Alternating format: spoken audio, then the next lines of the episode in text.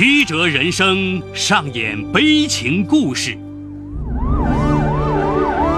法理无情敲响警钟长鸣。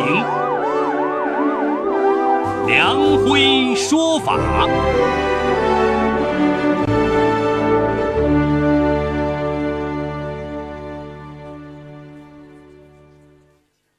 梁辉说法由上海故事广播与现代家庭杂志社联合播出。好故事，好声音。听众朋友，大家好，我是梁辉，欢迎收听梁辉说法。二零一五年三月三十号晚上，美国南加州洛杉矶核桃市罗兰港公园里，在该市私立高中读书的一群中国小留学生，对来自江苏的同伴陈小月集体施暴，将她扒光衣服。用烟头烫伤其乳头，剃掉头发，还逼他吃掉。该案发生后，震惊美国社会、当地华人和留学生圈。今天我要给大家讲这么一个故事，叫《美国校园争锋群主案》。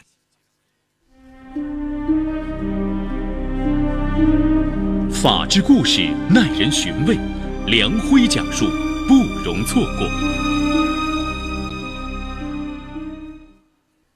二零一五年三月三十号晚上，在美国南加州洛杉矶核桃市私立高中读书的陈小月，收到了女同学施丽丽的信息。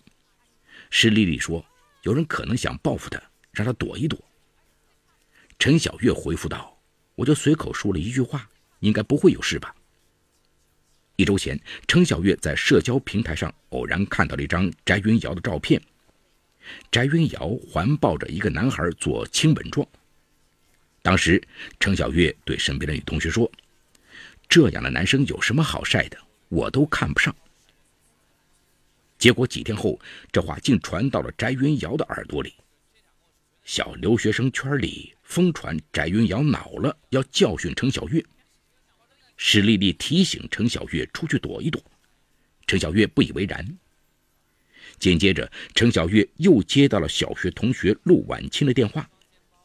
陆婉清在电话里对程小月说：“有人想认识一下你，知道我和你是老乡，让我来叫你一声。”程小月本不想去，陆婉清前一段时间曾因为小事和他发生过争执，两人关系不如从前。听陆婉清的口气，程小月猜测他的邀请跟翟云瑶有关，就答应了下来。他想为那句玩笑话跟翟云瑶表达一下歉意。随后，程小月叫上男同学卢新华开车，送他去了约好的茶餐厅。当时的餐厅里已聚集了七八名中国小留学生，其中他认识的女生有陆婉清、吕一雪，男生有张新磊。翟云瑶主动走到卢新华面前说：“今天是我们中国小留学生姐妹聚会，你一个男生是不是应该回避一下？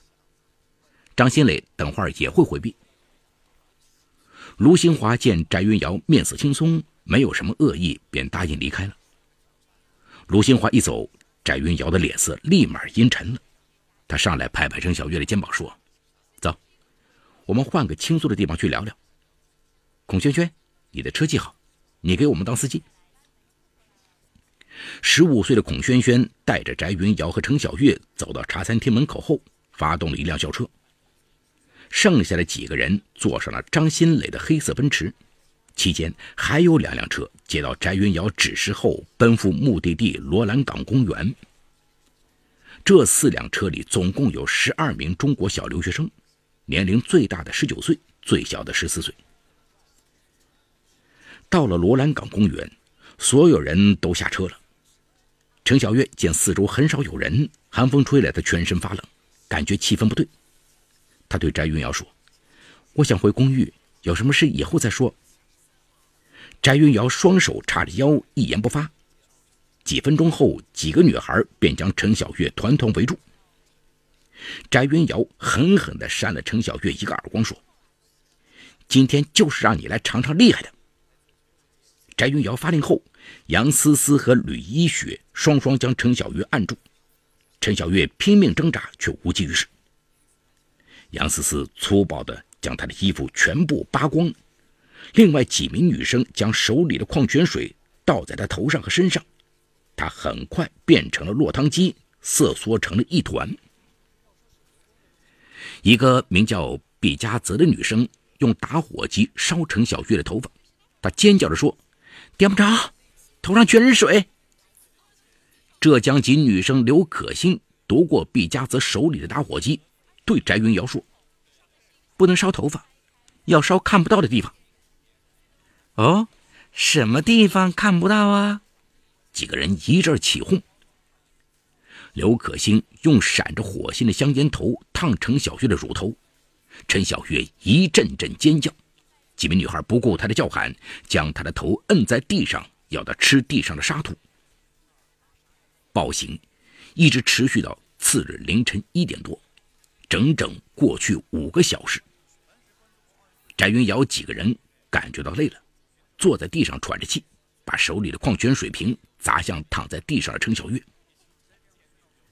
陈小月的声音微弱，眼里全是泪水，几个人却还拿着手机对着他拍照，若无其事的谈笑风生。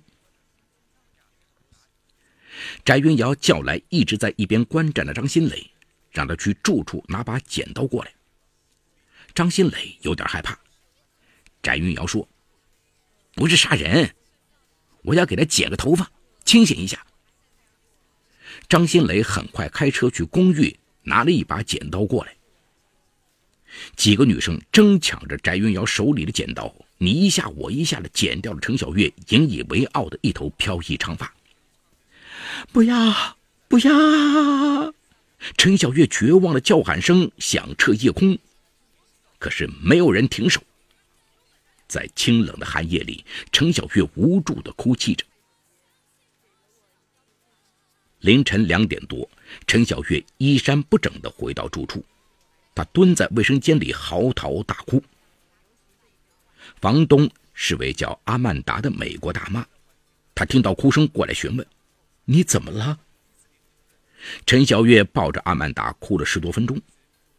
阿曼达断断续续听完陈小月的哭诉后，立即打电话报警。陈小月对阿曼达说。他们放我走时威胁我不要报警，说报警还会发生更难堪的事。翟云瑶说，要有人问起我脸上的伤痕，就说是被男同学卢新华打的，这样他们就不会再继续找我麻烦。阿曼达非常气愤，他说自己已经报警了。很快，核桃市警局就派来了五名警察，他们给陈小月拍照。并驱车前往现场取证。三月三十一日和四月一日，核桃市警方将翟云瑶、张新磊和杨玉涵三名已成年涉案人员和孔轩轩等三名未成年涉案人员抓获，剩下的六个人分别逃往外州和中国。警察在调查时还发现，在这起案件发生前两天。也就是三月二十八号傍晚，翟云瑶和张新磊等人还对另一个名叫郑淑文的中国少女施虐。郑淑文年纪比他们都要小得多，在受到侵害后没敢报警。翟云瑶、张新磊和杨玉涵等涉案留学生的父母闻讯后，纷纷放下工作，从国内启程赶到美国。四月十日。翟云瑶、张新磊和杨玉涵等涉案中国留学生被逮捕。四月十四日上午，美国波莫纳高等法院首次开庭，福尔斯担任主审法官。翟云瑶、张新磊、杨玉涵三人均穿蓝色球衣，戴着手铐。鉴于受害人程小玉的伤情和情绪还没有完全恢复，他没有到庭直接参与庭审。庭审开始前，张新磊和翟云瑶的表现令法官们大为恼火。两人在庭上一直微笑着，用眼神交流，似乎感觉并不可怕。他们不知道，在美国发生这样的案件其实非常严重。他们除了涉嫌绑架、软禁、折磨、殴打、关押罪名，还涉嫌最严重的一项罪名，那就是酷刑。鉴于三人已满十八岁，按照美国法律，可能会判处他们终身监禁。听到法官宣读相关法律条文后，三人的表情变得紧张起来。当翟云瑶听到他因非法绑架殴打中国小留学生郑书文、陈小月，案件由当地检察官立案，他的眼泪瞬间流了下来。庭审旁听席上有他的父母和其他几名家属，他们通过翻译知晓了案件的严重性，也万分震惊。据记者在国内的走访调查，十九岁的翟云瑶出生于上海。他上小学读书时成绩良好，赴美留学前，他还考上了很难入围的上海学生英文报小记者团。二零一零年秋天，十四岁的他被父母送到美国留学，成为一名小留学生。案发时，翟云瑶其实已从河套市私立高中毕业，进入大学预科班学习。他对朋友说：“预科班上完，我就是大学生了，快熬出头了，我要痛痛快快的玩一玩。”正是抱着玩的心态，他在公共平台上不断的晒自己与男生们的照片，还喜欢晒高档衣服，获得大家的称赞，让他十分有成就感。在美国的这些年，翟云瑶脱离了父母的管束和严格要求，一方面感到了自由。另一方面，情感上又觉得非常孤独，而一群中国小留学生也跟他的状况相差无几。他们远离父母和家乡，希望能找到可以信赖的朋友。翟云瑶一开始以豪爽大方获得了大家的认同和好感，之后便开始尝试以强势的面目出现，指挥几个女生为自己办事。试了几次后，还真有人听他的话。那些跟他抱团的人不会吃亏，而那些怠慢的人就会受到孤立甚至打击，因此他的势力越来越大，顺从他的人也越来越多。小留学生们都将他称作“大姐大”。翟云瑶从国内来的众多小留学生中找到了权威和存在感，由此也获取了更多信息。一些不认识他的人为了讨好他。经常给他报告小道消息，在得到程小月瞧不起他在社交网络晒合影的消息后，他气愤难平。案发当晚，他让陆婉清去叫程小月。事实上，他跟陆婉清并不熟，但他知道陆婉清和陆小月是小学同学，而且两人有矛盾。他对陆婉清说：“我想治程小月一下，给你出口气。”陆婉清答应了，而单纯的程小月却认为。自己虽和陆婉清有点小矛盾，但他不至于会怎么样。他还想着借此机会去向翟云瑶道歉。他低估了翟云瑶的厉害，由此导致身心受到严重侵害。这里有情与法的冲突，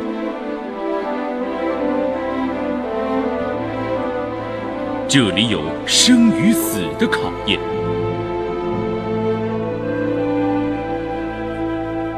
这里有爱与恨的交织，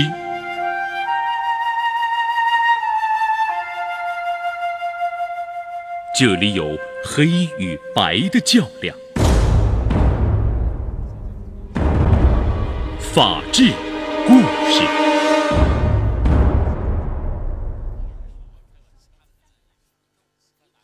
二零一五年六月三日，庭审进入第三轮。翟云瑶和张新磊的父母等家长心情复杂，焦灼难安。面对法庭开出的三百三十万美金的巨额保释金，他们的父母欲哭无泪。张家聘请的辩护人是在美国很有影响的华裔律师邓红，他同时兼任着全美中华留学生权益协会理事长。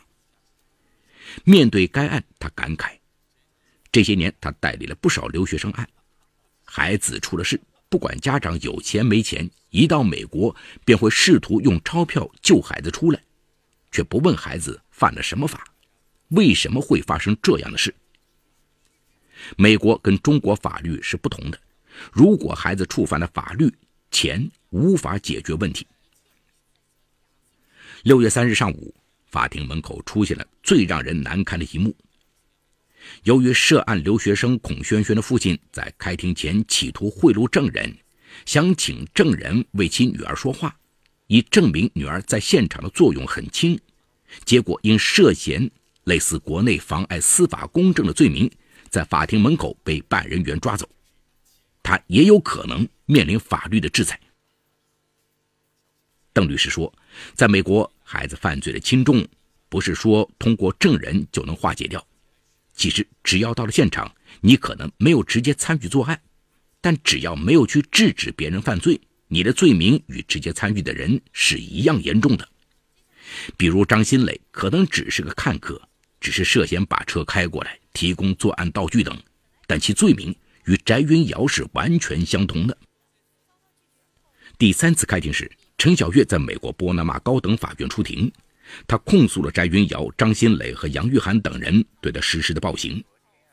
作证时，他仍不断的哭泣，情绪难平。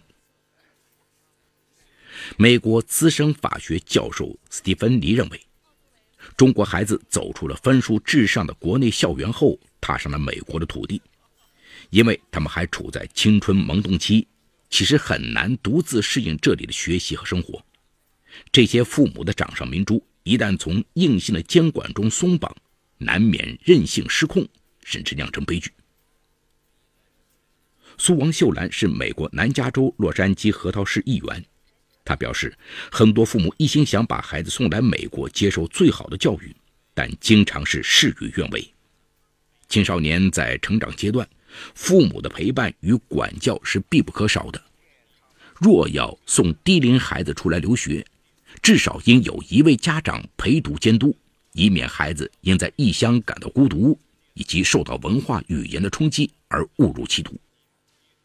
国际教育协会二零一五年三月发布的报告显示，二零一三至二零一四学年前往美国留学的中国学生总数超过二十七万，其中高中生占百分之五点四，低龄化是一个显著的趋势。越来越多的父母早早送子女出来留学，但他们多数人只是将子女托给寄宿家庭，对孩子的美国的真实状态、成长危机很难有确切把握。国际学生办老师反映，来自中国的小留学生很少和其他国家的同学交流，也不怎么参加学校组织的活动，反而特别爱抱团儿。在这些小团体里，吸毒嫖娼的事时有发生，家长们却毫不知情。很多申请到美国学校的中国小留学生都有一种错觉，认为成功入学就是他们的目标。其实这只是一个开始，他们会面临很多的考验。中国家长们绝不能一味的给子女提供物质满足，即便远隔重洋，也不要忽略对留学子女的沟通和教育。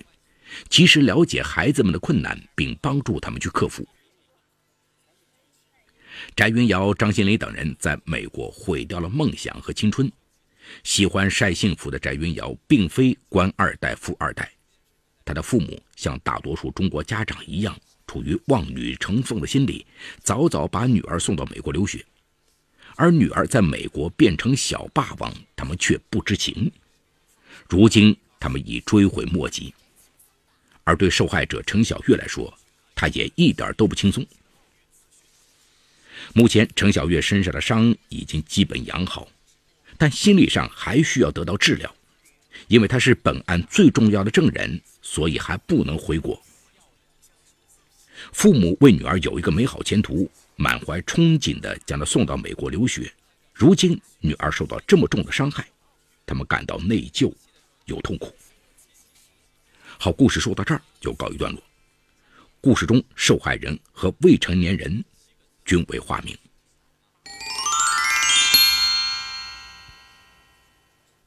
二零一六年二月十七号，南加州三名中国留学生施虐同胞案，在洛杉矶波莫纳高等法院宣判。涉嫌凌虐和绑架同学的三名中国留学生翟云瑶、杨玉涵和张新磊，和检方达成认罪减刑协议。三人分别获刑十三年、十年和六年。据了解，这群留学生在施虐后担心受害者报警，还想出了嫁祸他人的招数，胁迫受害人向警方撒谎。六名被告留学生当中的一名学生家长，当天传出因涉嫌贿赂证人被抓，再次上演中国式家长试图花钱摆平不成，反而搬起石头砸自己脚的闹剧。狂妄中国留学生自己作死，奇葩家长上演神助攻，美国法律对欺凌虐待行为的严刑惩戒，都不禁让我们思考：同样的主角，同样的剧情，如果案发地搬到了中国，家长的贿赂会不会奏效？这三名施暴学生是否可以逃脱法律的制裁呢？近年来，越来越多的家长将自己的孩子送往国外进行教育，而父母往往仍在国内。该案。令人们思考小留学生群体的问题。据美国教育机构发布的数据，2014年到2015学年，中国大陆正在美国大学留学的学生数量达到30.4万人，在所有输美留学生国家和地区中遥遥领先。现在，留学低龄化趋势越来越明显，远离亲人，低龄化的孩子在处理事情上更容易做出过激反应，如何跟同学相处？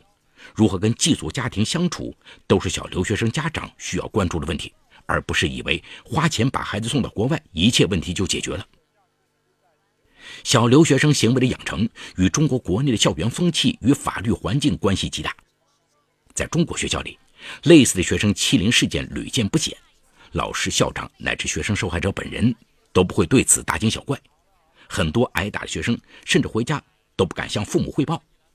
事情即使被发现了，施暴的学生大多是受到警告、道歉和最多退学的惩罚，极少受到法律的制裁，更不要说是终身监禁这样严厉的制裁。这与美国人的严法形成强烈反差。校园暴力事件全球普遍存在，中国并非个案。在美国，校园暴力被称为欺凌，学校对欺凌十分重视，校方会培训教师如何处理欺凌事件。对学生也会有预防性的教育。在校园欺凌现象严重的日本，文部科学省加强了对教师进行有关校园欺凌的培训，增加了合格学校辅导员和护理员的数量，以帮助学生处理各种问题。相比之下，中国校园暴力犯罪成本过低，遏制校园暴力需要全社会共同努力。人之初，性本善，莫让戾气侵袭纯净的校园。而那些急于将未成年孩子送出国读书的家长，再忙也要记得多关心孩子的心理健康，才是孩子身心健康茁壮成长最需要的养分。